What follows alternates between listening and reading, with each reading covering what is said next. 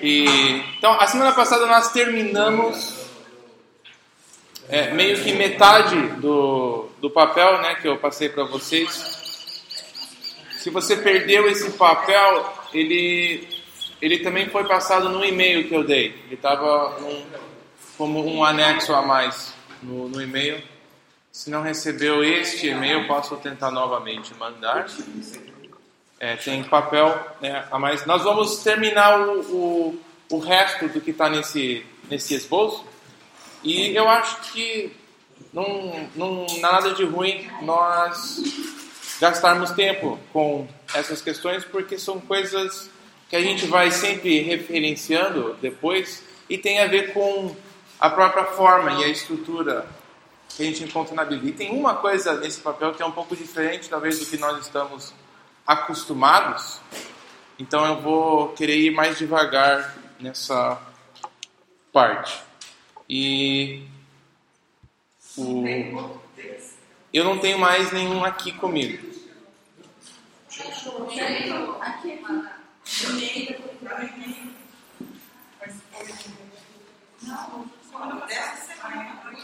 Se eu não me engano, nós fomos, nós chegamos, nós falamos sobre no ponto de contexto literário, nós falamos sobre a narrativa predominante, né? Começamos a falar sobre gênero apenas. Então vou começar naquele ponto 2 de gênero. Tem o contexto histórico o contexto literário. Contexto histórico, só para dar uma relembrada, isso envolve atores e compiladores. E nesse, nesse, em tudo isso, podemos dizer que Autores são as pessoas que escreveu. Nós vimos que a gente não conhece muito bem todos os autores da Bíblia, não conhecemos muito bem os compiladores da Bíblia, nós temos apenas a forma final delas. E alguns livros o autor deixa muito claro quem ele é. Paulo é um, Lucas é outro, João também é outro, Moisés é outro. Mas uma boa parte do Velho Testamento, em termos de quem escreveu os livros proféticos, nós não sabemos com certeza. Nós, nós sabemos que Isaías ele falou aquelas palavras, mas não sabemos se ele foi quem compilou as falas dele dentro de um livro e organizou elas dentro com uma história. Nós vamos usar o livro de Isaías como um tipo de exemplo para a gente analisar. Por acaso vocês receberam um e-mail com assim a sugestão de leitura sobre o livro de Isaías? Isso vai ser importante você é, seguir ele, vai ser um tipo de sequência porque ele vai te ajudar a formar assim uma visão de estrutura do livro maior. Aí depois eu vou explicando como é que isso funciona aos poucos. E a narrativa predominante que eu passei para vocês é que Deus, o Deus criador, promete restaurar a humanidade através da descendência de uma família, a família de Abraão, que eventualmente se chama de Israel, as doze tribos, os doze filhos de Jacó.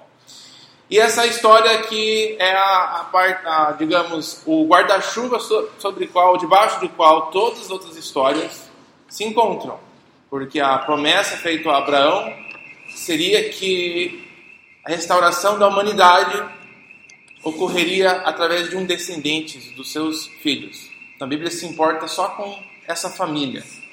E o conflito, como qualquer história, precisa de algum tipo de conflito, algum problema que precisa ser resolvido até o final. E o conflito dessa história, o problema dessa história, é que essa semente, essa descendência, esse grupo de pessoas, eles estão sofrendo com o mesmo problema que o resto da humanidade, que é o pecado. Então, Deus fala: Eu vou usar um, um de vocês para abençoar o mundo, mas como que ele vai abençoar o mundo através de um grupo de pessoas que são tão pecadores que nem os outros? Não são nada de diferentes. E o grande conflito na história da Bíblia é como é que Deus vai cumprir essa promessa de usar eles, mas ao mesmo tempo ser justo, né, ser santo. Ele não pode ignorar o pecado de Israel. E a história deles é sempre isso, né? parece que é sempre disciplina, julgamento, está sempre debaixo da ira de Deus. Então, como que Deus vai ser fiel? É o, é o conflito da história maior da Bíblia. Quando Deus, nos juízes que a gente deu, ele fica julgando o povo, Aí nós vamos ver na monarquia, é sempre um problema. Aí eventualmente Deus tira eles da terra E como que Deus vai cumprir então a promessa de restaurar a humanidade, sendo fiel a Ele mesmo, né, sendo o caráter dele e as palavras que Ele fez. É o grande conflito de como que isso vai ser resolvido na história da Bíblia. E assim por aí então é quando Jesus chega. Ele é um judeu, ele é um filho de Abraão que obedeceu e cumpriu todas as coisas que Deus queria que Israel cumprisse. É mais ou menos assim que a Bíblia resolve esse, essa questão. Mas até esse ponto nós temos essa essa história, a narrativa predominante da, da Bíblia. Então, nós terminamos mais ou menos por aí, porque eu queria gastar um bom tempo no, nos próximos pontos de gênero e divisão. Alguém aqui está sem o papel e está se sentindo totalmente perdido, que gostaria de ter alguma cópia, que eu acho que a gente pode. A gente tem um. Eu posso pedir para o Laudir fazer um xerox Senão eu continuo, você pode ir indo anotando. Você quer uma cópia? Para você poder acompanhar um pouco? Eu queria falar um pouco sobre as formas, os gêneros que eu falei aqui. Gêneros literários, né? não gêneros masculino e feminino, mas gêneros literários. Formas de a gente falar certas coisas. A, a, a forma de alguma coisa que a gente usa para comunicar, ela ela comunica o tipo de sentido. O jeito que eu falo alguma coisa comunica para você como que eu quero que você me entenda. Se eu falar, gente, vamos começar. Tô, você está recebendo essa informação, ele tá, ele quer começar. Se eu falar, gente, vamos começar. Você começa, ele está um pouco bravo. Eu comuniquei um pouco da minha emoção na forma que eu falei apenas, né? É, se eu for falar, é, se eu começasse a falar assim, se eu fosse um elefante, comece a cantar, você não vai me levar a sério, né? Talvez você até vai cantar comigo. Você sabe que eu estou cantando uma música, porém você recebe as palavras que eu estou falando de uma forma diferente. Mas se eu falar, gente, se eu fosse um elefante, eu, eu só apenas eu não estar cantando e eu falar as mesmas palavras, a forma que eu estou usando para comunicar, você já recebe ela de outra forma. Eu estou te indicando, eu estou te falando como que você deve entender as minhas palavras, né? Então a forma que eu comunico, a forma que eu uso, que eu escolho para comunicar as minhas palavras, elas te ajudam a saber como que eu vou entender o que você está comunicando para mim. E a mesma forma em questão literária. A forma que o autor escolhe comunicar para nós uma informação nos indica como devemos então entender o que ele está querendo comunicar. Então, por grande parte, a Bíblia, a primeira parte aqui de gênero é narrativa, que eu coloquei. É o que o autor escolheu usar para comunicar para mim e para você uma história. Então, por exemplo, a Bíblia não é assim. Não é uma lista. Tem os dez mandamentos, né? Mas ela não é uma lista de coisas. Primeiro foi assim, depois foi assim, depois assim, depois assim, depois assim, assim, assim. Faça isso, faça isso, faça isso, faça isso. Evite aquilo, evite aquilo, aquilo. Creia nisso, não creia nisso. Não é uma lista de coisas de nós crermos ou não crermos. Mas é uma história. É uma história, é uma narrativa. Que só tem algumas informações, ela não tem todas as informações. Então, o gênero principal da Bíblia vai ser uma narrativa. As histórias de Jesus que nós vimos ah, o ano passado, e ah, o Velho o Antigo Testamento, uma boa parte é uma história sendo contada, que tem personagens, né, tem lugares, tem diálogo. Então ela, ela usa essas formas. Deus usou histórias para comunicar com a gente. É um dos jeitos mais simples de você comunicar com alguém. A gente usa história para conversar com crianças, para contar verdades, né? Então é interessante que nós temos isso na Bíblia, histórias, pessoas. E como eu falei nesses dois contextos, o literário e o histórico, às vezes a gente mistura essas duas categorias quando a gente lê a Bíblia. Nós tratamos as histórias, as narrativas da Bíblia, como se elas fossem apenas relatórios, relatórios históricos, apenas informações sobre o passado, mas elas não são só isso, elas são histórias também. Elas contam, elas querem comunicar algum propósito além de informação do pecado. E elas vão usar métodos e técnicas de literárias para fazer isso para nós. Então, a narrativa principal, a história começando em Gênesis até o final do Antigo Testamento é esse. Esse povo que Deus, Criador, escolheu para resolver o problema da humanidade desde o jardim, para trazer a humanidade de volta para Ele, para a presença dele. Ok? Então, a forma que foi escrita pela Bíblia é narrativa.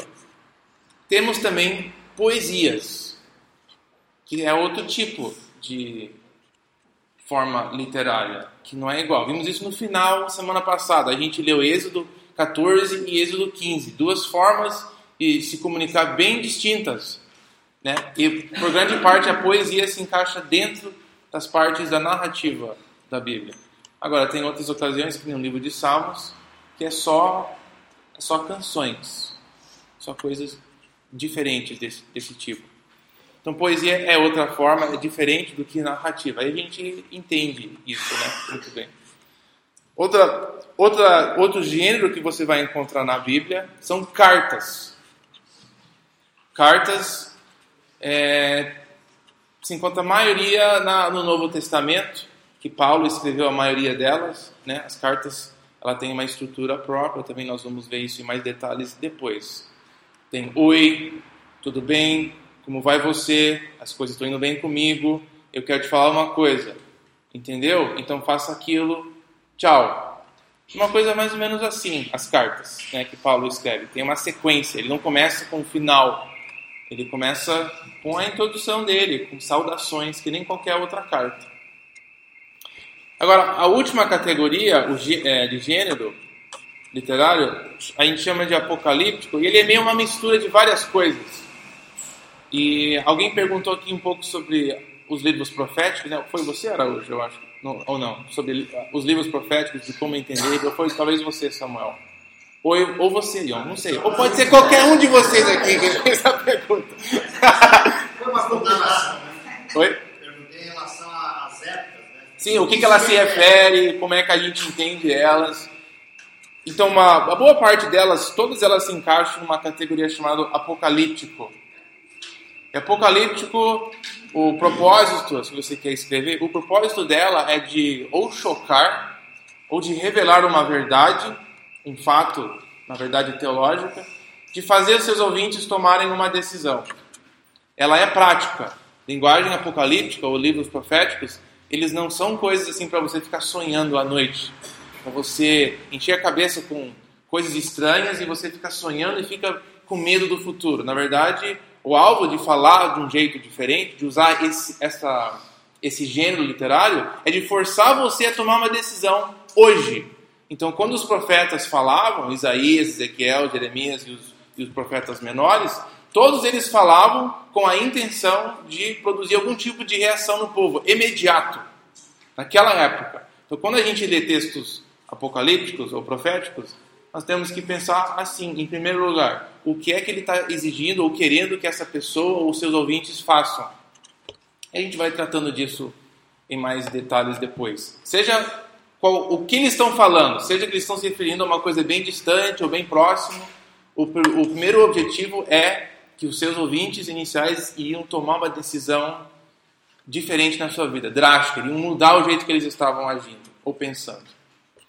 Então nós temos essas, esses uh, quatro gêneros. Tá? Vocês que estão chegando aí um pouco mais tarde, nós, eu tinha imprimido semana passada um papel, eu mandei por e-mail o, o anexo, você pode encontrar no seu computador depois com o, a série aqui das coisas que eu estou me referindo. Nós estamos terminando o que fizemos semana passada. Então esses são os quatro gêneros relativamente básicos. Dentro delas também tem subdivisões, mas por grande parte isso resume todos os tipos de, de literatura que a gente vai encontrar na Bíblia: narrativa, poesia, cartas e apocalíptico. Alguma pergunta sobre essa, essa divisão, esses quatro gêneros literários? É, eu falei que isso é importante porque Deus. Bom, claro que Deus criou todas as coisas, Ele sabe todas as coisas, Ele interage com todas as coisas, mas é de uma forma de pensar, é uma invenção humana. Uh, essas formas literárias. Foi uma coisa que línguas a gente foi desenvolvendo, falando, o homem teve um processo, né? E foi expandindo cada vez mais depois que o alfabeto simples foi criado, foi desenvolvido palavras, os homens foram se comunicando dessa forma e foi uma coisa que foi desenvolvendo, né? Conforme o tempo, eles foram comunicando de várias formas.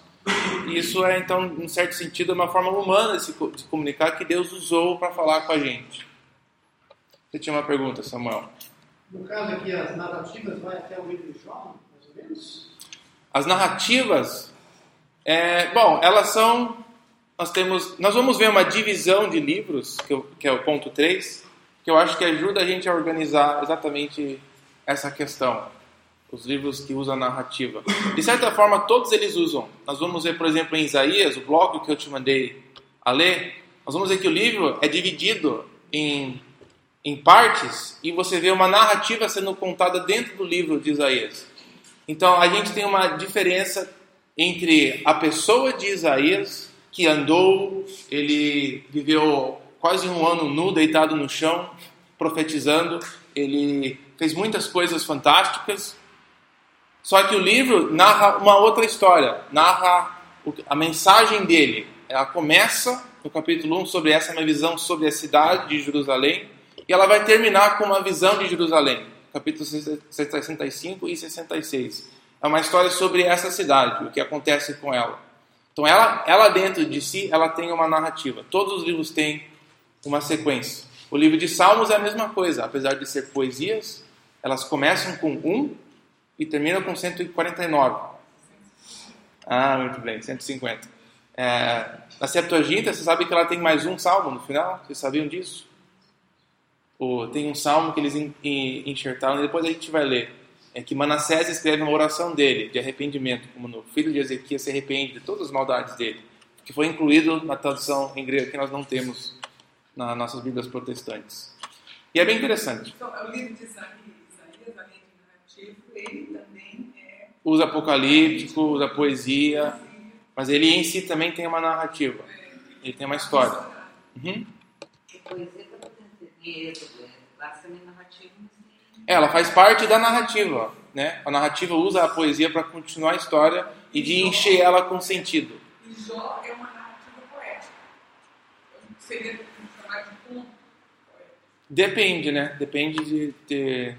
Pode ser, pode ser. Mas isso é, tem várias formas de, de, ler Jó. Pode ser uma narrativa poética, pode ser uma poesia com elementos de narrativa muita gente meio que disputa isso. E é bom a gente saber quais seriam as implicações disso. Mas ela é escrito, Jó é escrito em forma de poesia? Então, a maioria de Jó é diálogo, é só falar, né? Essa forma que é escrita no original, ela é poética ou não? Porque na tradução de, to de todos os livros que a gente tem, talvez em termos de identificar o gênero desse livro, seria o mais complicado de todos. Porque a gente não sabe quem escreveu, não sabemos quando foi escrito e não sabemos para quem foi escrito. Então tem alguns detalhes no livro que não parece que o povo de Israel existia ainda, dentro da, se a gente pegar só ela isoladamente. Né? Então, é, o número 3, essa divisão, vai nos ajudar a localizar ela bastante, por causa disso, exatamente isso. Aí, só olhando ela sozinha, ela não fala se Abraão existia, se veio antes ou depois de Abraão, antes ou depois do Êxodo, se o, antes ou depois do Davi, o tempo da monarquia, se foi pós-exílico, pré-exílico, ela não tem nenhuma indicação dentro dela. Mas ela parece muito semelhante à época de Abraão ou antes. Então muita gente coloca ela como um dos primeiros livros a serem escritos.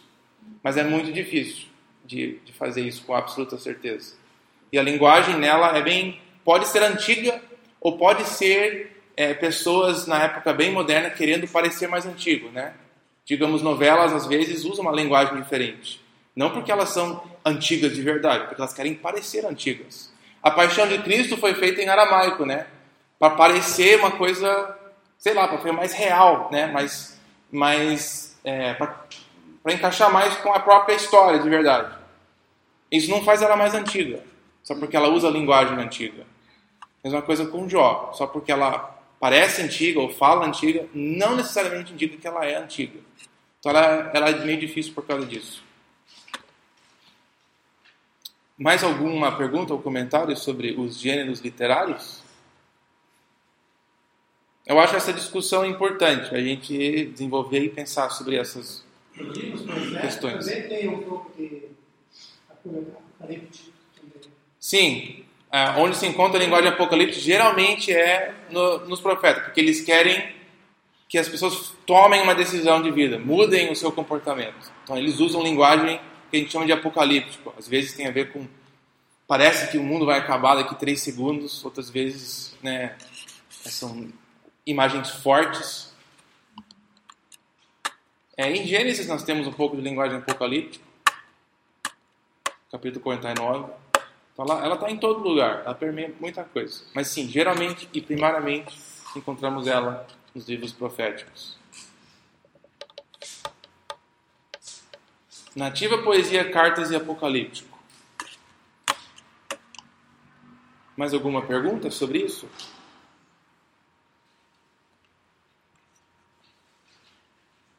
Então, quando a gente só mais um comentário sobre narrativas.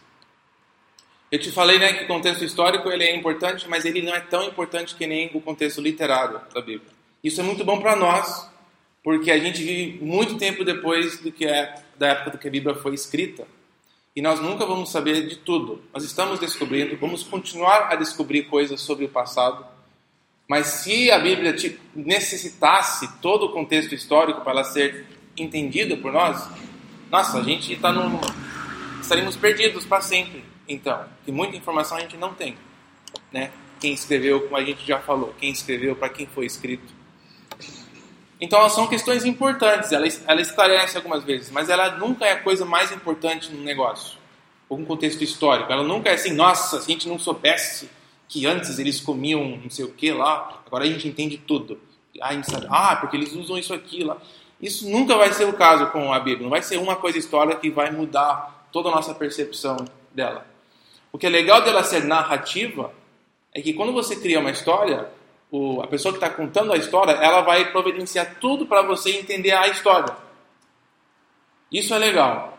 Eu estava assistindo um documentário sobre a formação da história da Guerra nas Estrelas. Sou grande fã de Guerra nas Estrelas. E o que é interessante é como o autor ele teve que criar várias histórias de fundo para apresentar a história dele, né? O cara que escreveu, ele começou com seis episódios, mas os primeiros filmes que foram filmados foram os episódios 4, 5 e 6. Então você começa a história já mais ou menos metade do que ele tinha escrito ou pensado. Mas ele tinha criado um mundo e o- as- os atores que e fizeram as partes, eles tinham que estudar a- o mundo inteiro que o, que o cara criou, digamos. Nesse caso, a ficção. Mas ele criou uma história, para ele entender cada personagem, a pessoa tinha que ler a história toda. Para ele poder entrar no momento de encenar, de transmitir o, né, o que tipo de pessoa eles eram. Então foi engraçado ver cada ator falar o que, eles tinham que estudar. Muita coisa que nunca vai passar no filme, que não é necessário que a gente saiba, mas que o, o autor criou para que as pessoas pudessem.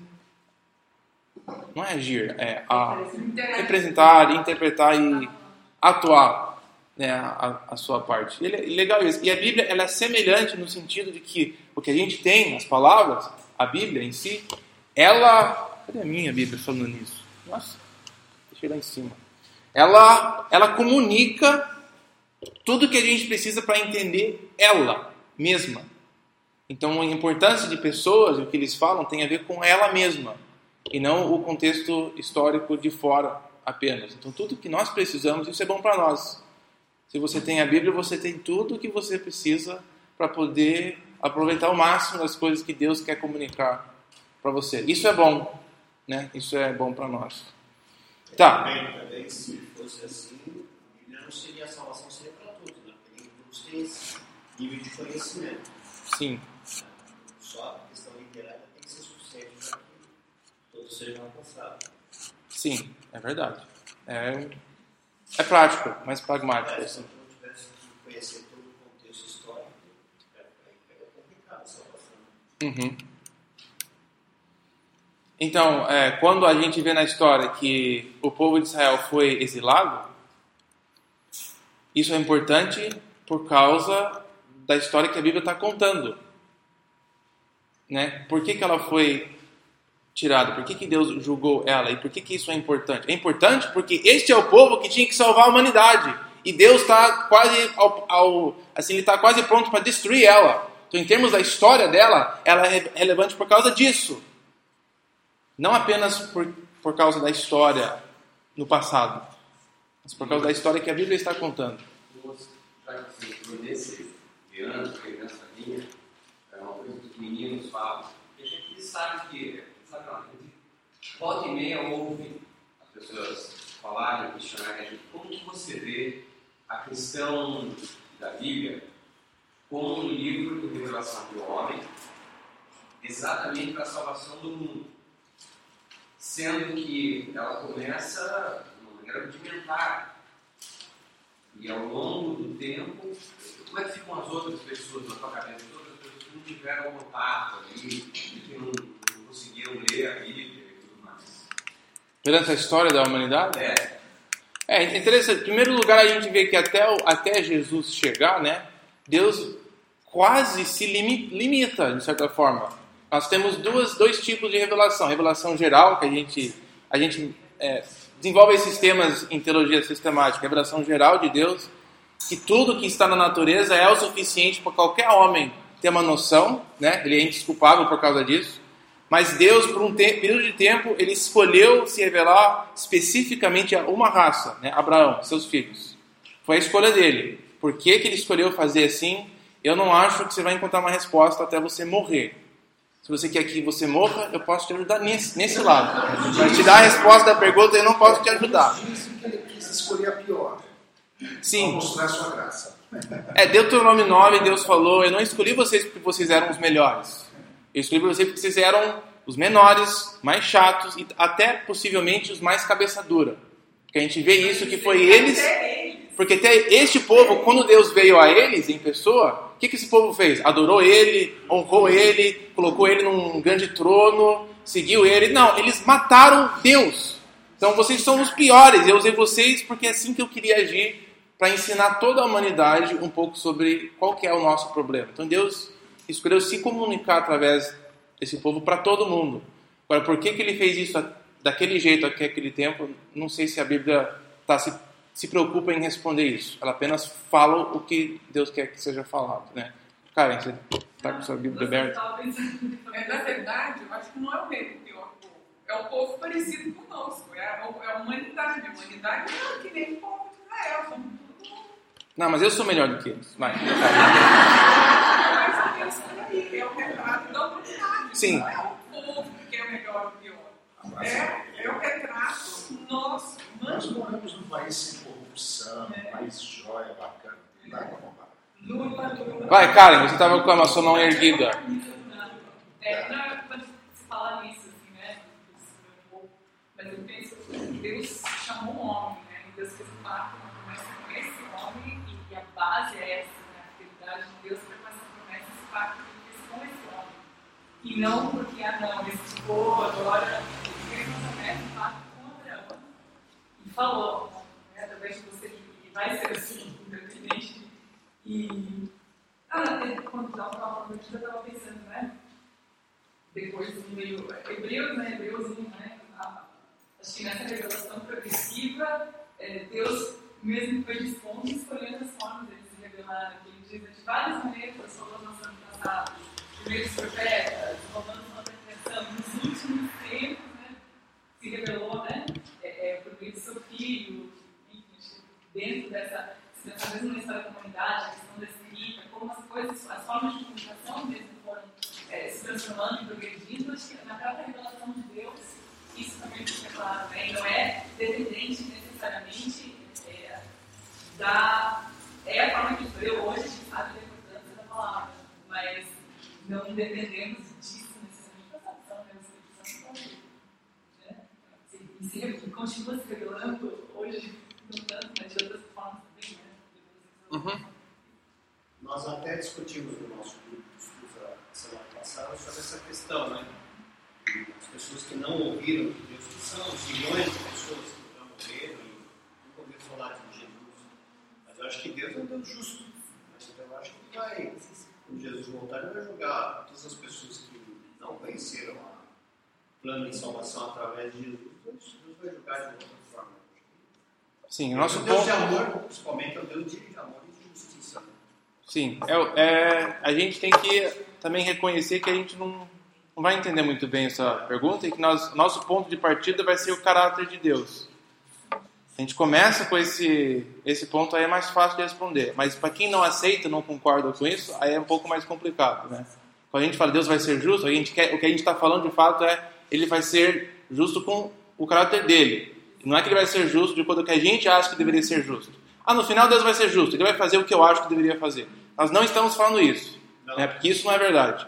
Mas no final ele vai ser de acordo com a justiça dele. Agora, se você concorda que, ele, que isso é uma coisa boa ou não, seria outro, uma outra discussão. Né? Então a Bíblia revela isso, que tipo de caráter ele tem. Então ele vai agir de acordo, de, da- da- né? ele vai agir de acordo com aquela justiça, a justiça dele. Mas eu não queria entrar muito nesse assunto, o que eu queria era de nós focarmos em termos das formas, os gêneros, e que eventualmente ela vai tratar desses assuntos, as implicações meio que teológicas, né, do, porque a forma vai comunicar um pouco do sentido. Então a gente já viu que se eu cantar uma música, se eu for um elefante, ela tem outro sentido. Mas se eu falar bem sério, se eu tiver vestido de um paletó, se eu começasse um discurso falando, se eu fosse um elefante, eu, parece que talvez você foi para o zoológico e tem um cara explicando para você o comportamento de elefantes, sei lá o que, entre família. Mas a forma que eu usei, música e palestra, ela comunica para você como você vai entender as minhas palavras. Da mesma forma, então, na Bíblia, a forma que a gente encontra as histórias da Bíblia, a própria estrutura dela, nos comunica algo sobre como devemos entender ela, né? Então, o que eu tenho aqui é uma divisão da Bíblia. Como a Bíblia foi dividida.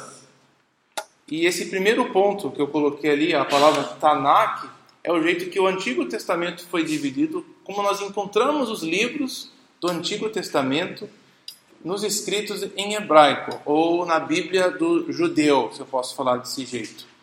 A, a própria ordem dos livros é um pouco diferente.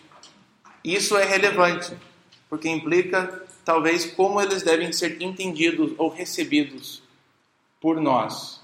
Então, a Bíblia, por exemplo, a Bíblia que você tem, a tradução que você tem, que todos nós temos, as Bíblias, todas elas protestantes, elas têm uma sequência de livros do Antigo Testamento que alguém organizou, né, uns 300, 400, 500 anos atrás, digamos, e foram organizados de, de forma com o pensamento daquela era o pensamento de que tipo de gênero esses livros eram.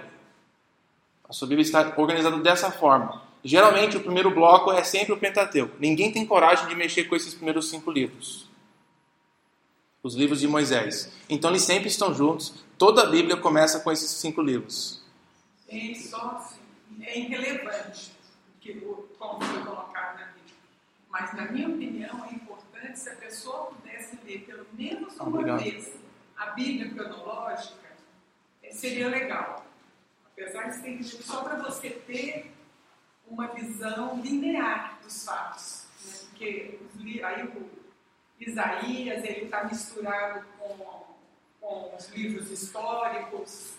Então É. é, legal só para ter ver Deixa eu falar um pouco sobre a questão cronológica. Como a gente viu, tem várias questões históricas que nós não temos acesso. Então, nós temos que ter em mente, quando a gente fala de cronológico, é, não dá para saber com absoluta certeza várias questões que a gente gostaria de saber. Nós vimos isso com os evangelhos. Né? Como é que foi a vida de Jesus, adolescência, juventude, sequência de vários eventos. Quantas vezes que ele foi lá para o templo, conversou, onde que ele foi. Nossa, a maioria da vida dele nós não sabemos. Nós só sabemos o que Deus quer que nós saibamos e sabemos o que os narradores, os evangelistas, queriam que a gente soubesse coisas específicas sobre a vida dele. É a mesma coisa no Antigo Testamento. Nós temos uma extremamente pequena quantidade de informação sobre os tempos antigos. Agora, se fosse muito importante para nós sabermos toda a cronologia, a Bíblia teria nos dado, ou Deus teria nos dado essa informação. Então isso é importante, que a, a sequência dos eventos históricos vai ser difícil, mas a sequência dos eventos literários, da própria história, da narrativa, isso Deus nos dá. E por grande parte, os cinco livros da Bíblia, os cinco iniciais, é a história toda já, já foi. Já é contada. de Gênesis, Êxodo, Levíticos, Números e Deuteronômio, a história inteira do Antigo Testamento, já, você já tem ela, a narrativa. Tudo que você precisa saber. Esses cinco livros. Porque ela conta a criação, ela conta a chegada de Israel, a chegada da lei, né, do, o acordo que eles teriam ter. E aí Deuteronômio já fala: vocês vão desobedecer, eu vou te tirar da terra e depois você vai voltar. That's it. Essa é a história inteira. O resto da Bíblia se, se encaixa dentro dessa, dessa história. Já Você já tem ela em si. Agora, a, a sequência dos livros ela vai ser relevante para a gente ver qual livro tem a ver com que, que parte. Né? Então, como eu estava falando, o jeito que a nossa Bíblia é organizada, ela foi organizada de acordo com alguns princípios. Mas essa divisão que eu estou uh, colocando aqui, ela é a divisão de livros encontrada. O Velho Testamento seria como ela foi organizada quando ela foi recebida pelos judeus, como ela sempre foi lida, essa sequência de livros que foram mudadas durante a época da Reforma. E ela é interessante porque eu acho que ela facilita um pouco para a gente lembrar da, da narrativa predominante, da narrativa principal. E a forma que nós temos ela na nossa, nas nossas Bíblias agora, eu acho que ela, ela é um pouquinho mais confusa. Então, semana que vem eu te darei uma sequência. Nós vamos ver ela agora, nós vamos, eu vou escrever ela, você pode copiar ela com a sua mão, mas eu vou mandar o texto em si né, digitado, que fica mais fácil para você.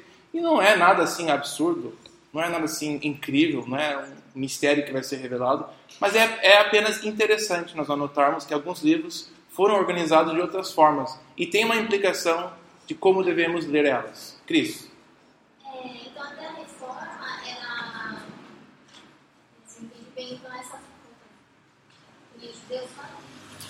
É, na, na verdade, tecnicamente, né, a igreja, os cristãos, se eu posso falar isso como um termo que engloba todos os seguidores, por grande parte eles seguiam a ordem encontrada na Vulgata, que foi que seguiu a ordem da Septuaginta, que inclui livros apócrifos, né, também. E ela é uma outra divisão de livros, ela tem várias. Então os crentes não tinham uma assim totalmente fixa. Mas a Bíblia em hebraico, que a Vulgata é em latim. A igreja fez isso mais ou menos no ano 500. Mas a Bíblia em hebraico, ela sempre ficou mais ou menos do mesmo jeito. Teve algumas modificações bem pequenas, mas a sequência dos livros ficou mais ou menos fixo depois do primeiro século.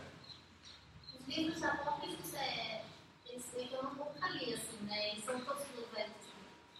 Não, são livros intertestamentais, digamos né, digamos, entre o Velho e o Novo, livros que foram escritos durante a mesma época do, do, do Novo Testamento, mas que durante a Reforma foram encarados como livros que não deviam fazer parte, e livros também que foram escritos durante alguns a época do, do Velho Testamento, que quando a Bíblia foi traduzida para o grego, desculpa se essa discussão está ficando um pouco técnica, você pode desligar a sua cabeça nesse momento. Quando ela foi traduzida para o grego, elas foram incluídas num bloco esse grupo de livros que se compõem o Velho Testamento. E a igreja adotou a tradução grega. Então ela ficou dentro. Mas aí, durante a reforma, ele teve um movimento muito grande de nós conhecermos as raízes da Bíblia. Então eles começaram a procurar é, as, os manuscritos em hebraico. E quando eles começaram a ler e estudar os manuscritos em hebraico, não estavam lá esses livros. Né? Então, pessoas que nem Lutero e tal. Não, então, sola fida, sola escritura. Nós vamos ficar só com a regra de fé. Só o que está, digamos, escritura. E esses são os livros, então, por eles foram tirados das Bíblias protestantes. E é a Bíblia que a gente tem. Mas se isso causa um pouquinho de dúvida, isso facilmente você tem acesso e pode ler esses livros apócrifos. Não tem nada de. Você não está perdendo nada. É, não, não é assim coisa, nossa, precisamos dele. Você pode ler você vai, e você vai entender claramente por que, que foram tirados do, do, do canon. Canon. Vocês estão prestando atenção, que bom. Viu, tio? Pode falar, tio. Eu ia falar que também são livros que são contraditórios no ensino, né? Tem assim, pô, o que é isso que esse está falando? Tem, tem problemas históricos, como também problemas de coisas absurdas que não aparecem em outras partes da Bíblia. Tem uns dragões aí que estão voando, falando, tem umas, mulheres loucas fazem umas absurdidades. Tem umas coisas interessantes, que é legal de ler, mas não são mesmo os tipos de livros que nem da nossa Bíblia. Também a gente tem que entender, eu acho, né, que é, essa decisão uma decisão a gente entende que não foi uma coisa assim, ah, não gosto disso, não gosto daquilo. Não, teve um concílio, teve é, homens de Deus mesmo, né, que falaram, não, isso aqui não faz parte. Né? E, digamos, que até a própria Igreja Católica concorda com a gente. Né? Que tem na Igreja Católica. Bom, a Igreja Católica, desculpa, só para esclarecer, ela, ela tem os livros apócrifos, então ela não concorda. É, só ia falar, né, quando você estava falando uh, a respeito de críticas que a gente ouve a respeito da Bíblia e tudo mais, né? Por isso que é importante a gente entender essa questão do gênero literário. Porque algumas críticas, algumas questões que são levantadas, se você não entender que tem o gênero literário, você vai ficar confuso, porque a Bíblia não, ela não está para responder tais perguntas. Ela não, não foi escrita para isso. Você tem que entender qual é a, finalidade. E o gênero literário, você não vai encontrar resposta. Não adianta a gente ter- ficar inventando e tentando responder algumas questões que ela não foi, não foi escrita para responder certas, certas críticas que são feitas. Né? Sim. É, as pessoas que escreveram, digamos, a Constituição dos Estados Unidos, eles também escreveram outras coisas. Escreveram poesias sobre a história dos Estados Unidos e tal. Mas não dá pra gente pegar a poesia que o cara escreveu e tentar montar a Constituição através da poesia que ele escreveu sobre a Constituição. Porque o objetivo era fazer uma música, uma poesia, não era de passar uma redação sobre a Constituição. As- As formas têm bastante efeito sobre o assunto. Mas deixa eu dominar agora a discussão aqui para a gente seguir, não não sair daqui sem quase não ter feito nada da nossa listinha. Queria falar sobre a divisão, porque a forma é importante, a divisão de livros. Que eu coloquei ali, a divisão do Antigo Testamento encontrado nos manuscritos em hebraico, tem três blocos, tem três grupos. A lei, os profetas e os escritos. Eu coloquei em parênteses o livro de Salmos, porque ele é o grupo maior, sempre foi o primeiro livro desse bloco e muitas vezes o nome dele é chamado de Salmos. E nós vemos Jesus mencionando esse grupo no livro, uh, capítulo 24, versículo 44 de Lucas. Depois você pode verificar isso. Mas ele vai falar assim: tudo que foi escrito sobre mim na lei, nos profetas e nos salmos faz todo sentido.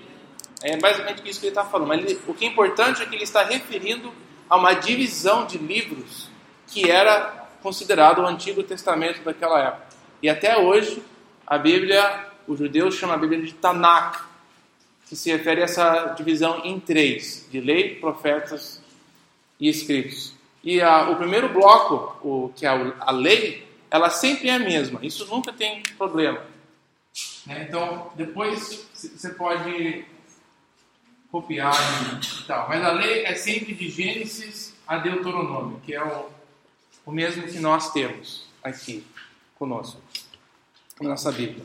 Os primeiros cinco livros é, de Gênesis a Deuteronômio, onde nós encontramos a narrativa in- inteira do Antigo Testamento, começando com a criação até o exílio e até a volta, que todos os livros tratam desse dessa história toda. Então, os primeiros cinco livros são importantes porque ela te dá a base do resto do Antigo Testamento, da história. Importantíssimo.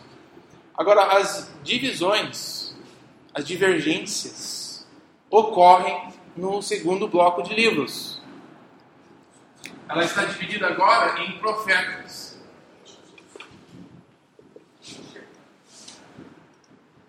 Lei em profetas. Agora, se você tivesse que adivinhar, qual seria o primeiro livro profético, em termos da Bíblia? Qual, qual livro você colocaria aqui, uma divisão dessa? Isaías seria boa, que ele é enorme e grande, mas não é. Mas eu também iria com Isaías. Oi? E Gênesis já está aqui, na lei. O livro de Gênesis? Não, tem profecia bíblica. Tem, mas digamos, nós já, Ah, entendi. já, já temos esses. Agora dos outros, né? Nós temos, esse, nós temos três blocos. Não, eu entendi. qual seria, na sua opinião, o próximo livro que seria para começar os livros proféticos? Jeremias é outra boa, ele também é um livro com uma visão completa, mas não é.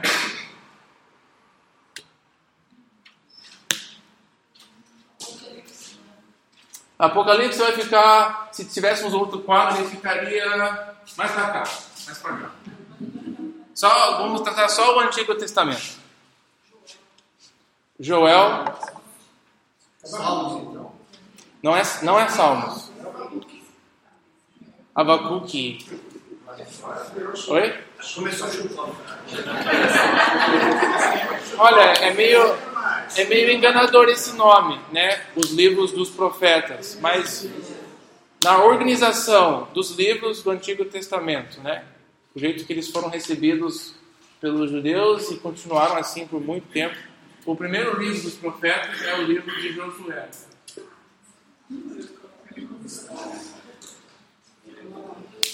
Né? O livro de Josué. São os livros, o primeiro livro dos livros proféticos. Interessante essa divisão. Isso É. divisão. É sempre Então a gente, então, então pense assim. Nós falamos que a forma é importante, a forma é relevante, porque a, a forma nos indica um pouquinho de como deve ser recebido a informação. O livro não muda, o livro é igual, mas como nós estamos lendo ela deve ser afetado um pouco. Agora, como que um livro que nem Josué pode ser considerado um livro profético, né? Na sua Bíblia, eles geralmente, na nossa Bíblia, né, como ela foi dividida, a sequência é a mesma. Gênesis, Deuteronômio, todas elas, Josué é o próximo livro.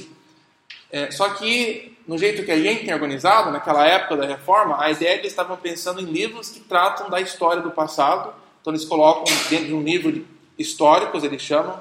Eles têm outro bloco de livros poéticos, livros proféticos. Mais ou menos assim a nossa Bíblia é dividida. Mas nessa ordem mais antiga é interessante essa divisão.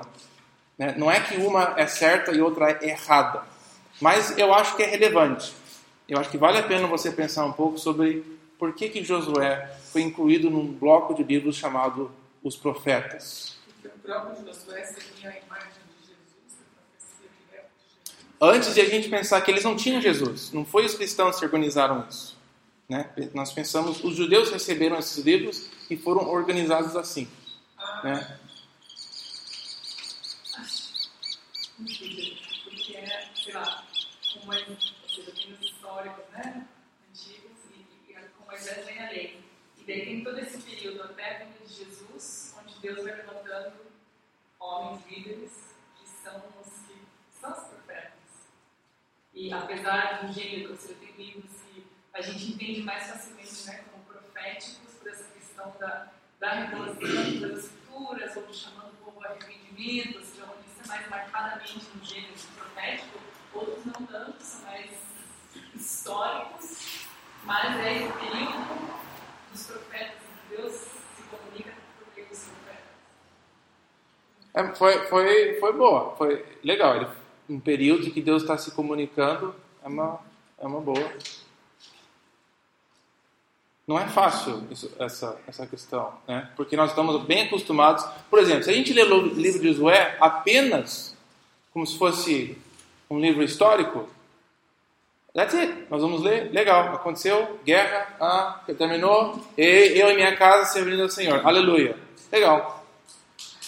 A gente acaba ali. Mas quando ele fica dentro de um. Ele está associado com outro grupo de livros, aí você pensa: peraí, será que eu perdi alguma coisa? Eu vou lá voltar e vou ler de novo. Né? Que, por, por, o que, que ele tem de relevância em termos proféticos? Força a gente a pensar um pouco diferente, né? E não foi por acaso, não é aleatório. Eu vou completar a lista e depois eu vou tentar voltar e nós olhamos por que, que, ele, que ele fica. Mas, mas não é fácil essa questão. Então, na lista de livros, vou fazer mais curto aqui. É Josué, Juízes. Isso aqui é Juízes. Esse Jesus. Jesus. Juízes. Aí o próximo livro é o livro de Samuel. Primeiro e segundo. Aí primeiro e segundo reis.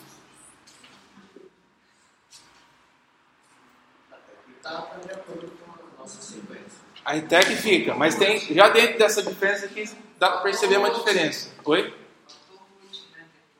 Sim, a Ruth foi esquecida. Ela não está dentro dos livros proféticos. Ela vai estar no, no terceiro bloco lá, mas ela não faz parte aqui da sequência. Josué, Juízes, Samuel e Reis são os primeiros livros proféticos.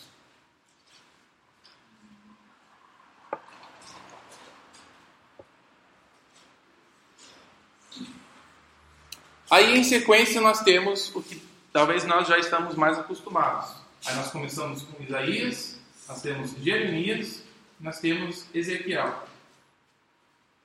Os profetas maiores que a gente chama.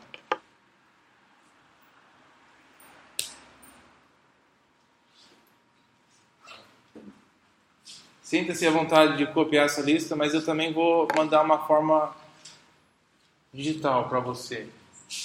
Aí eu vou só vou, o próximo bloco dos profetas, vou colocar só aqui assim, tá? São os 12 profetas menores, começando com é, Oséias e terminando com Malaquias. E Daniel, Vocês perceberam que Daniel não está aqui? Que geralmente Daniel é colocado bem pertinho de Ezequiel, né? Ele não está nos livros proféticos, de acordo com esses, esse grupo de textos. Então, como eu falei, o princípio aqui é que a forma é relevante, a forma é importante, porque ela comunica alguma coisa para nós de como nós vamos ler alguma coisa. Então, a própria estrutura, a ordem, a sequência de livros, ela é importante por causa disso, porque ela está nos comunicando como nós devemos ler algum tipo de livro, né? Então, nós temos Josué, Juízes, Samuel, Reis, Isaías, Jeremias Ezequiel. Aí nós temos o livro dos doze, que são os doze profetas menores, começando com Oséias e terminando em Malaquias. A sequência dos livros, elas não diver, divergem muito da nossa sequência, só que tem algumas que não estão aqui, né? E tem esse bloco aqui no início que nós não estamos acostumados de ver aqui.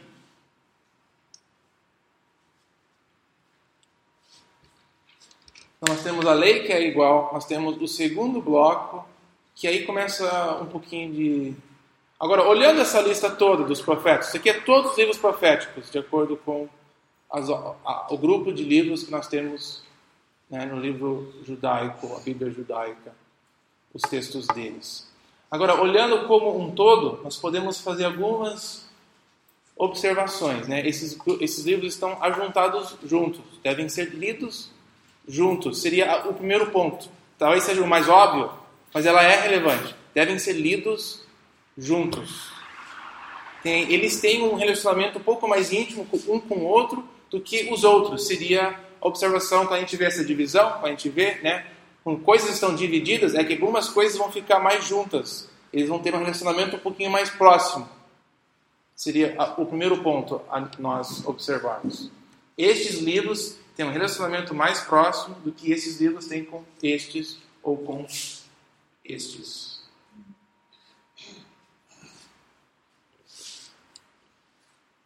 Agora, qual é esse relacionamento? Né? Que tipo de relacionamento eles têm? É, vou falar só, só coisas gerais. Então, a primeira coisa será que esse bloco que conta uma história, ele é diferente em termos de gênero. Isso aqui é mais narrativa, aí isso aqui é outra coisa, né? Apesar de ter narrativa dentro dela, digamos, é mais apocalíptica o que vem. Então nós temos uma divisão natural aqui dentro. Esses livros contam uma história, um vem depois do outro. Esse, esse aqui, esse bloco. O que, onde Josué termina, Juízes começa. Onde Juízes termina, Samuel começa. Onde Samuel termina, o Reis começa. Agora, onde Reis termina, Isaías não começa. Então tem uma divisão natural aqui. Crônicas também não é. Você vê que Crônicas também não está aqui. É parecido para nós, né? Mas ela não deve ser lida tão intimamente como esses livros devem ser lidos juntos. Mas quem Samuel também Todos esses estão quase, quase, todos estão assim juntos, né? É por isso que esse é um bloco dentro dos livros proféticos. Agora, esses são todos independentes, com exceção desse último aqui. Mas todos esses são meio sozinhos. Um não termina onde o outro começa, o outro talvez foi escrito ao mesmo tempo, mais ou menos uma, uma é, cada um tem um certo nível de autonomia. Mas esses ficam juntos e esses ficam juntos. Tem uma sequência. O que, que isso nos diz? Bom, um é que esses livros precisam um do outro para serem totalmente compreendidos. Seria a segunda conclusão. Então, a primeira é que esses livros têm um relacionamento íntimo. Então, ou pois, uma consequência disso é que um precisa do outro para ser entendido. Então, se eu vou querer ler um desses textos proféticos, seja o grupo dos doze, ou um desses profetas maiores, precisamos ler essa história primeiro. Uma é necessária para a outra. Parece tão simples, mas se você para pensar, nossa, é interessante isso. Né? Um vai com o outro, então um precisa do outro. Se eu vou entender bem algumas coisas de Isaías, eu preciso entender um pouquinho sobre essa parte aqui. Você sabe que Isaías ele tem três capítulos que ele tirou do livro de Reis e enxertou dentro do seu livro, como se fosse três páginas. Rasgou e colocou dentro do, do livro dele. Capítulo 36 a 39 de Isaías são os capítulos, eu acho que 17 18 de Segunda Reis. Ele pode ser processado isso. Sim. Qual que é do, do que você falou de vez? Eu preciso de uma Bíblia para verificar isso. Muito thank you much. Tá, É, é os capítulos 36 e 39 de Isaías, mas o, a parte que ele copia. Opa, segunda, não, primeira. É segunda Reis.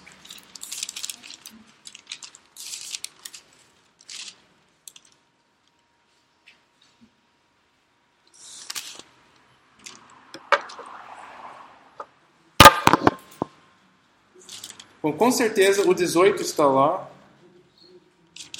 É só olhar e eu verificar isso, né?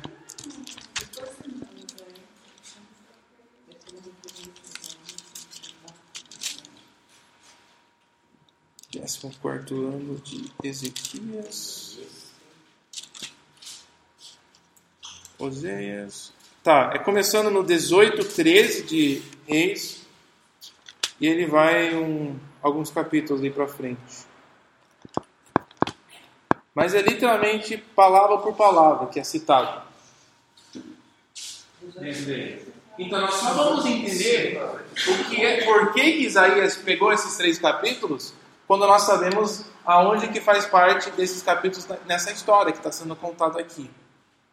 Então, uma razão que eles foram incluídos nos livros proféticos é que esses livros foram essenciais para nós entendermos a mensagem dos profetas.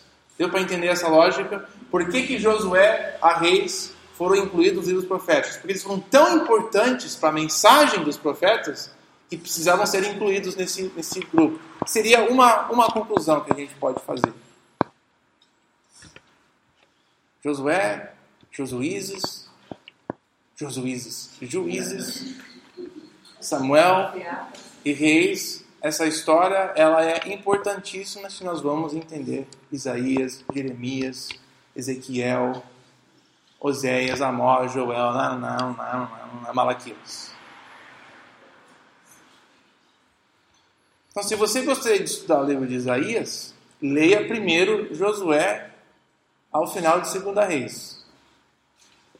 Se familiarize um pouco com esses livros, com a história principal. Aí volte para você estudar um desses livros maiores. Então, só algumas observações gerais né, sobre como devemos ler. Afinal, o nosso título aqui é Como Ler a Bíblia. Né?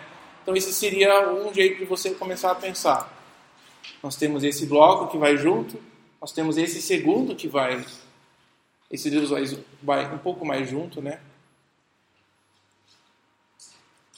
Mais do que isso, eu não, não vou querer extrapolar sobre por que, que esses livros foram considerados proféticos. Eu acho que isso é suficiente. Deu para entender essa lógica de que essa história ela é importante?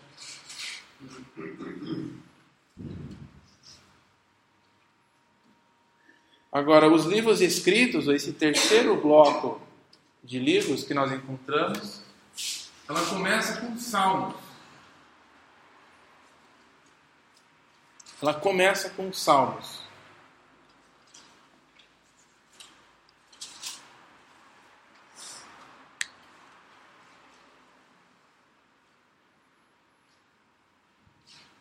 Agora, se você fosse, né, se você estivesse organizando a Bíblia, você ia colocar, tá, temos, já tiramos esse bloco, já tiramos esse, nós temos o restante dos livros. Como que você organizaria né, o resto, depois de Salmos? Qual para você seria, ah, vou colocar esse agora, seguinte, o livro de Salmos. Qual queria junto com ele? Qual deveria ser lido junto com o livro de Salmos?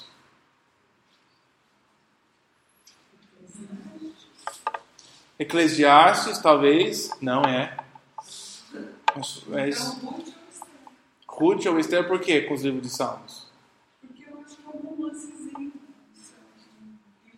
Um romance, como se eu fosse contar um romance com uma histórias vezes.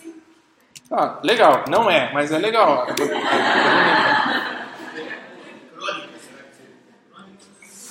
Junto com os Salmos, as canções, tem bastante canções em crônicas. É através de crônicas que a gente sabe que Davi instituiu música na, no sistema sacrificial, mas não é.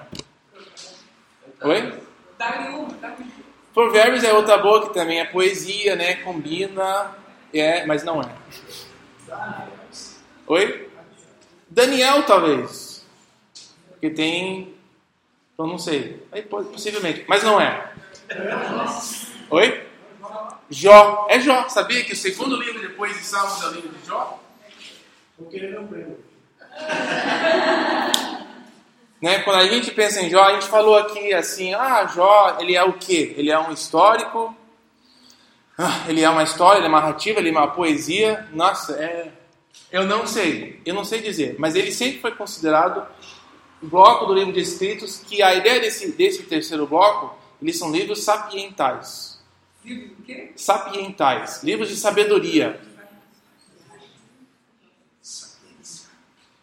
De você ter conhecimento, são exemplos, são é, jeito de você pensar, refletir. É o que você precisa para viver, digamos, no período do exílio, quando Deus julgou você.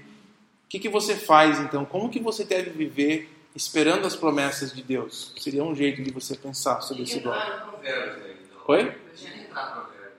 Ele tá, né? O resto dos livros estão todos aqui. Mas eu queria que você pensasse só sobre es- esse conjunto desses dois primeiros livros.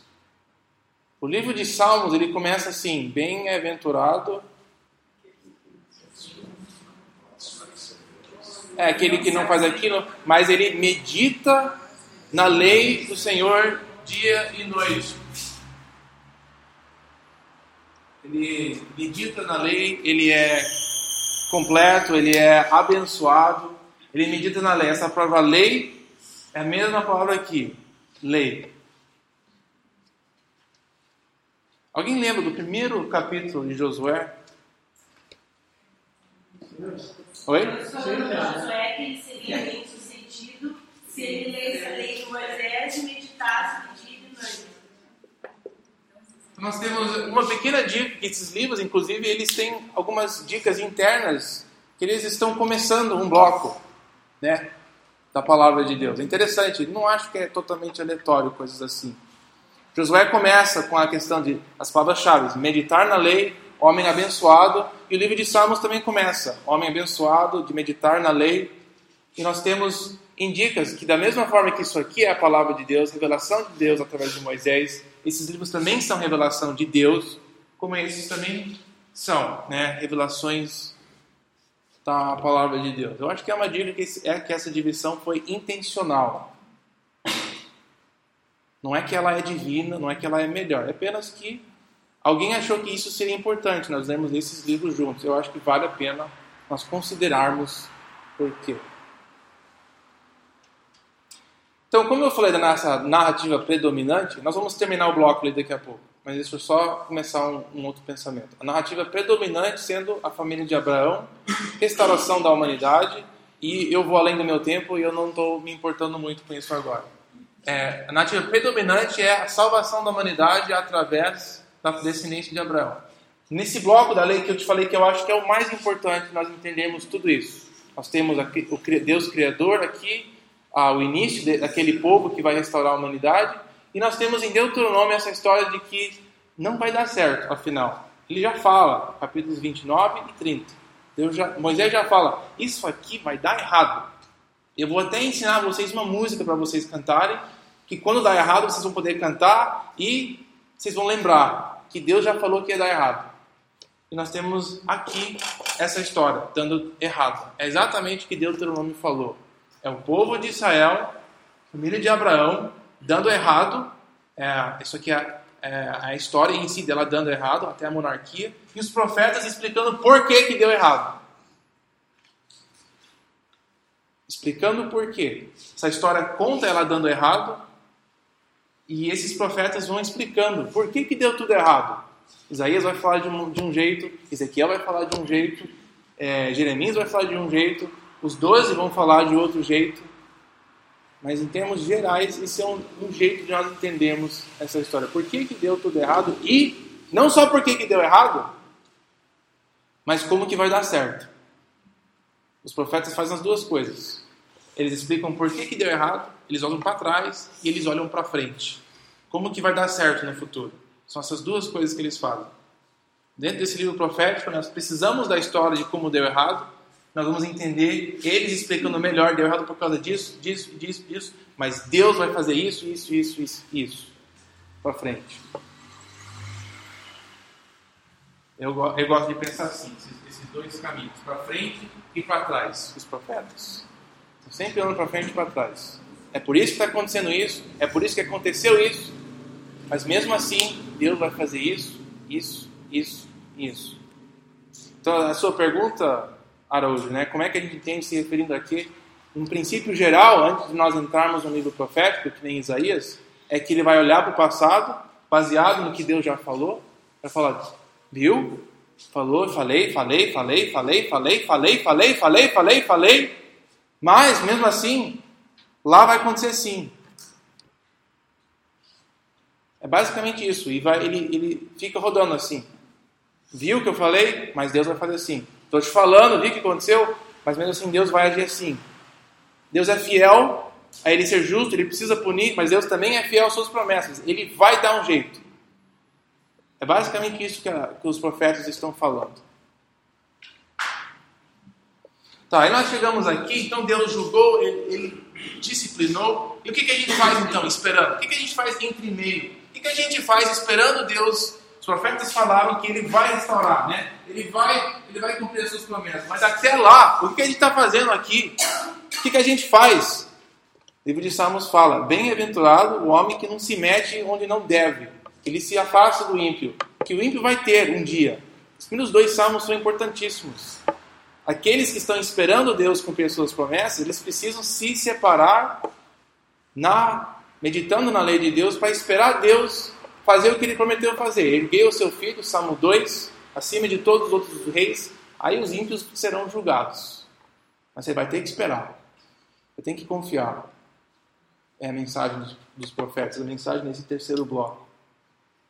Agora pensa na história de Jó. Os primeiros dois capítulos falam que Jó era completo. Ele obedecia às palavras de Deus. Ele é um exemplo de uma pessoa que confiou. Deu tudo errado na vida, né? Ele não entendeu nada. A gente entende que teve Satanás e Deus lá conversando, mas já não sabia de nada. a história toda, ele, nossa, o que, que, que, eu vou fazer? O que, que eu faço aqui? Eu não estou entendendo. Que, por que, que Deus fez isso comigo? E o pessoal falando, ah, foi porque você pecou, não sei o quê, foi toda essa coisa. E já, não, não fiz isso, mas eu prefiro, prefiro ter morrido com a minha família do que estar tá vivo agora. Eu não sei o que eu faço. E a esposa falando, nega esse Deus, ele é um idiota. Ele, não, não, não vou fazer isso, eu vou ficar aqui, eu vou permanecer fiel. Mas eu não entendo o que está acontecendo. É a história do povo exilado, confuso. O que, que eu faço? Por que, que isso aconteceu? É essa condição. Ele reflete muito esse período que é as perguntas do salmista. Até quando, Deus, eu vou esperar? Tem, tem ímpio aqui, tem ímpio ali, Salmo 73, né, no meio do livro de Salmos. Não sei o que eu estou fazendo aqui, não, não, parece que vale a pena eu ficar confiando, obedecendo. Essa é pergunta, e Jó é este exemplo. Seja uma história histórica ou não, ele comunica essa verdade, a mesma verdade do livro de Salmos. Que vale a pena esperar, porque no final o que, é que acontece? Ele é restaurado, ele é restaurado, porque ele obedeceu, ele foi fiel. A história do povo. Vai ser restaurado. É a história da humanidade. Será restaurada. Ele é um exemplo de, de como sofrer, de como esperar, de como aguentar firme, quando parecer que nada está fazendo sentido. Então ele combina nesses temas. Ele, ele pode ser lido de outra forma. Né? Eu acho interessante essa colocação. Aí nós temos o livro de Provérbios. Né? Pensando em sabedoria. É interessante pensar que sabedoria, entendimento está nesse bloco. O que é que o povo de Deus precisa enquanto eles estão esperando Deus? Eles precisam de sabedoria, porque é difícil viver fora da terra de Deus. Lembra que eles foram julgados. Eles não estão morando mais na sua terra, eles não podem viver com as suas leis. Eles têm que viver debaixo de outros reis, reis pagãos. Como é que a gente vive nessa situação? Gente, isso é muito prático para mim e para você, que nós não estamos na nossa terra, digamos. Você pode ser brasileiro, pode achar que essa é a sua terra, mas se você é um filho de Deus, essa não é a sua terra. Sua terra vai ser outra. E nós estamos esperando isso acontecer. Nós precisamos de sabedoria, de saber como viver até chegar o tempo de nós irmos para a nossa terra, ou da nossa terra chegar aqui, independente de como você pensa. Nós precisamos de sabedoria, ela é necessária para o povo de Deus viver esperando Deus cumprir as suas promessas. Ela se encaixa muito bem nesses três. Mas eu pergunto de novo: qual livro você colocaria logo depois de Provérbios? Se você tivesse a escolha de todos os seus livros, todos os livros restantes.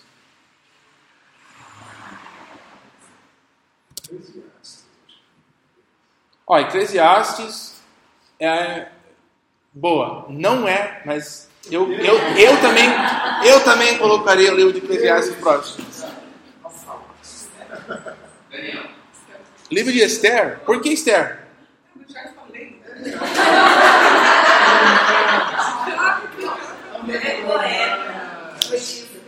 Mas é, mas é interessante vocês, vocês estão percebendo a, a semelhança de, de, de, tema com Eclesiastes? Nossa, nada faz sentido. O que, que eu estou fazendo aqui? Não, não, não, não. A conclusão no final é: mesmo que não faça sentido, vale a pena obedecer à lei de Deus. É o mesmo tema, mas não é o próximo livro.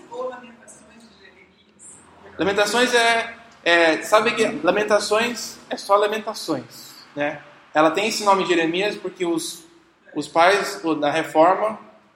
Não, isso aqui foi pais da igreja, que seriam os líderes bem nos primeiros séculos. Eles acharam que Jeremias escreveu esse livro, então colocaram limitações de Jeremias. Mas o nome em hebraico é só ai, ai, ai. Esse é o nome em hebraico. Ai, ai. Mas é nosso, né? Oi? É nosso. É nós e é bem, bem nesse grupo aqui. Ai, ai, ai. E agora? O que, que vai acontecer? Esse é o livro em hebraico. Ai, ai. Mas o livro que segue Provérbios. Daniel. Daniel? Como falou Daniel? Tá errado. É o livro de Ruth. Ah, mas pense bem nessa, nessa sequência também de livros. O livro de Provérbios, ele termina no capítulo 31. Alguém conhece o assunto do livro 31? a mulher lá, virtuosa, bonita e tal. Inclusive, o livro, os primeiros nove capítulos de Provérbios, ela, ela narra, ela narra uma história de uma mulher adúltera, uma prostituta e a mulher sábia e bonita. E ela termina com a, uma personificação de sabedoria, que é uma forma de mulher. Então, não é, não é coincidência que temos um livro de uma mulher que foi sábia, que preservou a sua família, que obedeceu e que foi através dela que a linhagem de Davi foi preservada. Sabe que a linhagem de Jesus tem Ruth. Ela fez parte. Exemplo de fé, exemplo de sabedoria no momento crítico, no momento difícil. Sabedoria preserva a nossa vida. Ela é um, um exemplo disso. Seja um livro histórico ou não, ela é uma história que exempla esses princípios. E ela foi escrita mais tarde. Então, às vezes, é meio confuso quando ela está aqui. Você viu a diferença de perspectiva de uma história?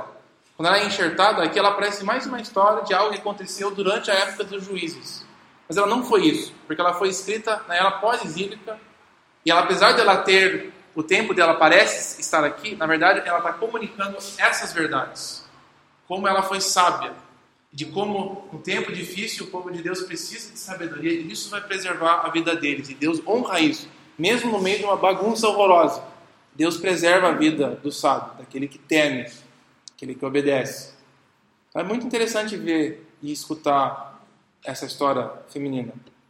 Agora, nesse tema, mais uma vez, seguindo o livro de Ruth, qual que você colocaria? Está errado. livro de Cânticos. O Cântico dos Cânticos. Livro de Cânticos, é, ela também é um pouco difícil de, de acertar, né? Que, que livro é este, né? E sempre tem o histórico de que os judeus não deixavam nenhum menino de baixo de 18 anos ler este livro. Tem isso, porque é, tem umas partes bem sensuais dentro do livro, mas colocando ele dentro deste bloco de livros, é interessante algumas coisas que surgem, que pelo menos me pega assim a atenção, que este livro, mesmo se ele for um livro, foi uma canção de amor entre dois, mesmo se foi isso mesmo, a razão e a base dela, quando ela está enxertada nesse grupo de livros, ela, ela pode ter outro, outra função. O livro de Provérbios fala que a sabedoria é que uma mulher bonita que a gente precisa correr atrás. Ou para vocês mulheres, um homem lindo, maravilhoso. E Ruth é um exemplo dessa sabedoria. E o livro de Cânticos, apesar de ser uma canção de amor, me parece que dentro desse bloco é uma canção da busca da sabedoria. Como deve ser uma coisa que a gente busca que nem a gente busca o amor, que nem um relacionamento. Nós devemos ter um relacionamento com a palavra de Deus, onde nós estamos buscando saber ela, conquistar ela, correr atrás dela, conhecer todos os detalhes, amar ela. Devemos amar a sabedoria que nem a gente ama. Deve ser uma reflexão esse relacionamento. Ela é mais do que apenas uma canção de amor, quando ela está associada intimamente com estes outros livros. Ela nunca foi entendida apenas como uma canção de amor. O negócio de homem e mulher, quando ela pensando nesses outros livros aqui, ela, nossa, pode ser né, uma descrição bem gráfica de como nós devemos também buscar sabedoria com toda a nossa alma. Se fosse Paulo que tivesse feito o canon, ele tiraria esse livro. Ah, é, Luther queria tirar, Calvino queria tirar, um monte de gente queria tirar esse livro. Não são os únicos. Não sei sobre Calvino, mas é, Luther queria tirar. Oi? Se Paulo tivesse participado do sim, Paulo certamente tiraria. É, não sei. Não sei se ele. Não sei. Agora, deixa eu colocar os próximos aqui. Vamos parar com essa brincadeira. Eclesiastes, finalmente chegou. Eclesiastes, aí nós temos Lamentações. Aí nós temos Esther. E aí nós temos Daniel. Esse é outro que eu queria falar. E Jeremias. Jeremias está aqui. Outro interessante de Daniel é que muitas vezes nós pensamos em Daniel como o livro profético, o profeta, né? o cara que vai falar sobre as visões do final dos tempos e coisas assim. Mas sabe que ele nem foi incluído nos blocos de livros proféticos? Ele foi mais associado como, novamente, um cara sábio, um cara que Deus preservou literalmente do fogo. Né? Outro exemplo de que durante o período de dificuldade, de disciplina, longe da terra de Deus, longe das promessas de Deus, é assim que devemos viver. Mesmo que não pareça que faz sentido, vale a pena confiar em Deus. Ele vai preservar a nossa vida, ele vai tomar conta da gente. Ele é um exemplo disso. A história dele é um exemplo disso. As histórias localizadas dentro desse livro são exemplos de perseverança. Vamos continuar firme. É assim que devemos viver enquanto esperamos as promessas de Deus serem realizadas. Mesma coisa com Esther.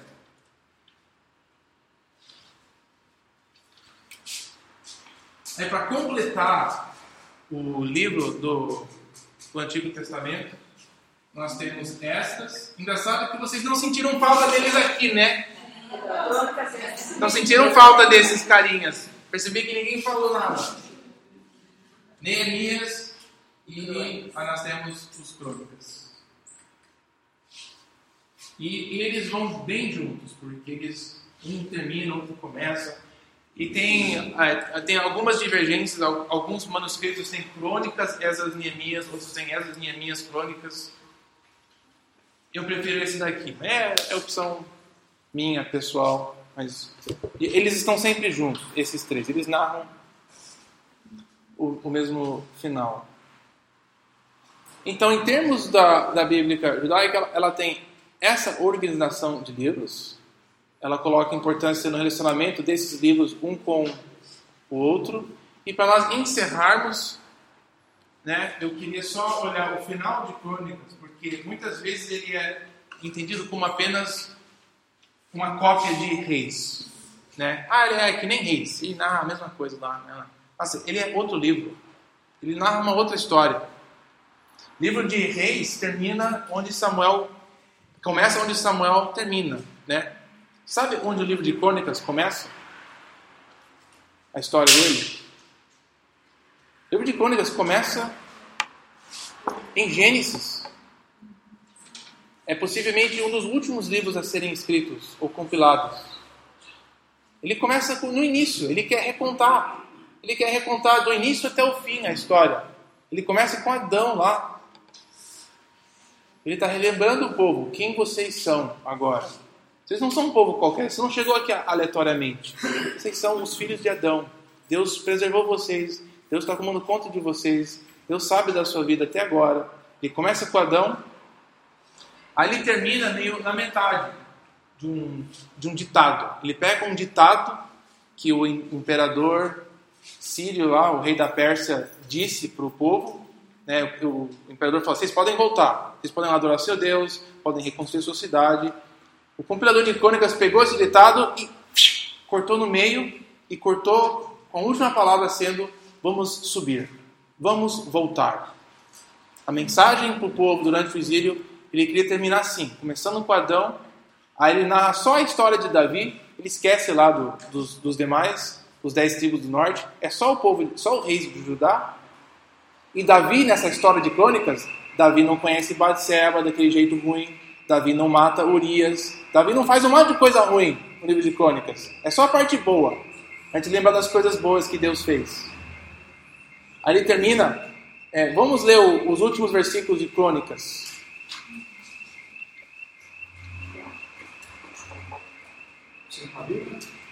Ah, é. Verdade. Não sei o que eu ia ler aqui, que eu estava lá. Os últimos versículos de Crônicas.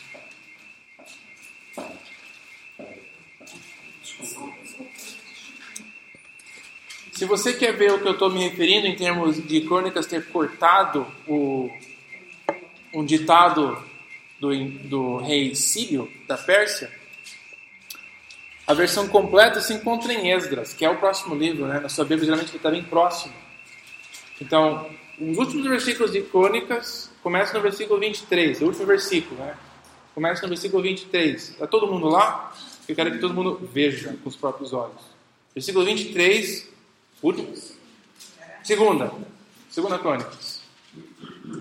Segunda Crônicas diz, versículo 23, Assim declarou eu, Ciro, rei da Pérsia. Está todo mundo vendo essa parte? Sim? Uma maravilha, que beleza. Agora, antes de continuarmos, ah, o livro de Esdras deve ser o próximo na sua Bíblia, né? Dá uma, uma olhada rapidinho no versículo 2, do capítulo 1 de Esdras. Capítulo 2 diz: Assim diz Sírio, rei da Pérsia. É o mesmo ditado, só que em Esdras ele está por completo. O ditado. Em Crônicas ele foi cortado propositalmente, porque o autor queria que terminássemos num certo, uma, certa perspectiva. Depois você pode comparar ele por completo. Mas voltando agora para o versículo 23, que é o final de Crônicas. Só para nós lermos o final de Crônicas. Assim que a Bíblia judaica termina a sua mensagem, a sua história. Né? Ela conta do início, ela conta de como é que foi uma bagunça, como que agora devemos viver, e para concluir, No final, o sírio, um rei pagão que não conhece a Deus agora, está abençoando o povo. Jeová, o Senhor, né? Tudo em maiúsculo. O rei pagão falando isso, reconhecendo o Deus de Israel. O Deus dos céus, o Deus que criou tudo aqui em Gênesis, Deu-me todos os reinos da terra e designou-me para construir um templo para ele em Jerusalém, na terra de Judá. Engraçado isso, porque quando o povo de Deus construiu, Deus teve que destruir, né? Agora Deus tem um, um, um rei pagão reconstruindo o templo para eles. Nosso Deus não precisa da gente. Ele apenas quer nos usar, né? mas não precisa da gente. Quem dentre vocês pertence ao seu povo, vá para Jerusalém que o Jeová, o seu Deus, esteja com ele. A nossa, a nossa tradução em português, ela, ela organizou para ficar mais legal esse pensamento, né? Mas em hebraico, o final dele está invertido o final. Quem uh, ele fala assim, que o Senhor, seu Deus, pertence, esteja com ele, ele inverteu. Que dentro de vocês, do seu povo, suba. Não tem nem a palavra Jerusalém ali. É legal esse final. É a última palavra em hebraico da Bíblia que quem pertence ao Jeová suba. Como é que tá? A sua tradução está assim? Leia para nós, Dudu, a sua tradução. Quem quer que esteja entre vocês, quer for do seu povo, que Adonai seu Deus esteja com ele, que suba. Que suba. Né? E a ideia de subir, a razão que a gente colocou Jerusalém aqui, nossa Bíblia maior, porque todo mundo que ia para Jerusalém, a ideia é que nós sempre estamos subindo para a casa de Deus. Então, o chamado do, do final é que nós vamos subir novamente. Nós vamos chegar lá, nós vamos voltar para a casa de Deus. É o conta, Crônicas conta de Adão até a nossa volta, que é a mensagem narrativa predominante desses livros. Nós fomos exilados do paraíso, Deus escolheu um povo para nos restaurar, deu uma bagunça toda, nós temos que ter sabedoria, perseverança para aguentar até o final e Deus vai nos ajuntar novamente com Ele. Muito proposital esse final. Eu gosto muito dessa organização de livros que fica mais fácil para mim organizar três divisões. Eu não fico muito preocupado em uma linha de tempo. Eu sigo apenas o contexto literário, que é a história que ela está narrando. Muito mais fácil para mim lembrar de temas importantes. E quais são os temas mais importantes de cada um desses livros? Me dá um foco quando eu estou lendo. Então, a, a, o propósito dessa apresentação era só para mostrar isso que vale a pena considerar essa organização de livros. Vale a pena nós lermos o livro com isso em mente. Eu acho que vai ajudar bastante. E nós vamos aqui, enquanto a gente vai dando mais detalhes, questão de gênero e tema de cada bloco, eu tinha falado que nisso eu quero dividir o tempo em metade, né? Vou conseguir um certo ponto. Mas nós vamos ver divisões do livro de Isaías. Semana que vem vamos falar mais sobre isso. Que dentro desse livro nós vamos ver também uma sequência de capítulos que vai enfatizar e vai até revelar esses mesmos temas que nós estamos vendo aqui. Então, cada vez que a gente estuda um livro, nós podemos estudar todos os outros à luz daquele mesmo livro. Então é isso. Alguma pergunta sobre isso? Eu já fui, nossa, muito além do tempo. Alguma pergunta? Querem ir embora? Já? Já? Legal. Então eu vou mandar, eu posso mandar de novo o anexo com esse esboço que a gente fez e eu vou mandar incluindo ele também essa lista de livros, tá bom? Senhor, nós estamos aqui, você sabe disso, mas nós estamos buscando conhecer a tua palavra melhor. Estamos tentando fazer isso do jeito que a gente sabe. Nós não somos perfeitos, temos um conhecimento incompleto das coisas, mas pedimos que o Senhor nos guie nesse processo nos ajude a ver as coisas que são mais importantes, que são mais relevantes. E afinal, contas que vai nos ensinar sobre o Senhor, que tenhamos o foco no lugar certo, que a busca do conhecimento seja algo que o Senhor esteja criando dentro de nós. Nós precisamos desse trabalho dentro de nós, da ajuda do teu Espírito.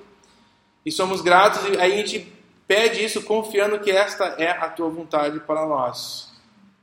Esperamos a tua volta, esperamos a tua obra em nossas vidas. Amém. Amém.